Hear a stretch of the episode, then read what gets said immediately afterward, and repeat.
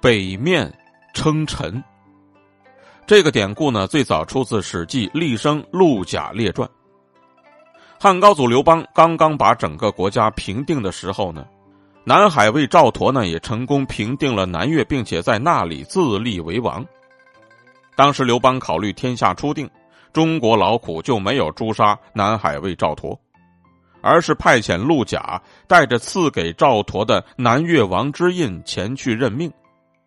当陆贾来到南越，赵佗就梳着当地流行的一撮锥子一样的发髻，像簸箕一样的伸开两条腿坐着接见陆贾。由此可见呢，是非常无礼的。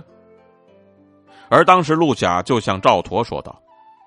大人呢，您本就是中国人，亲戚兄弟和祖先的坟墓都在真定，而现在您却一反中国人的习俗，要丢弃衣冠金带。”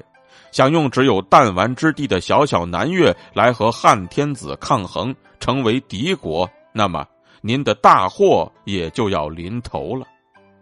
更何况秦朝暴虐无道，诸侯豪杰纷纷而起，只有汉王首先入关，占据咸阳。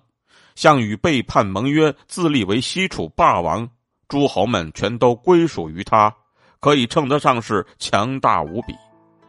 但是汉王从巴蜀出兵之后，征服天下，平定诸侯，杀死项羽，灭掉楚国，五年之间使得中国平定，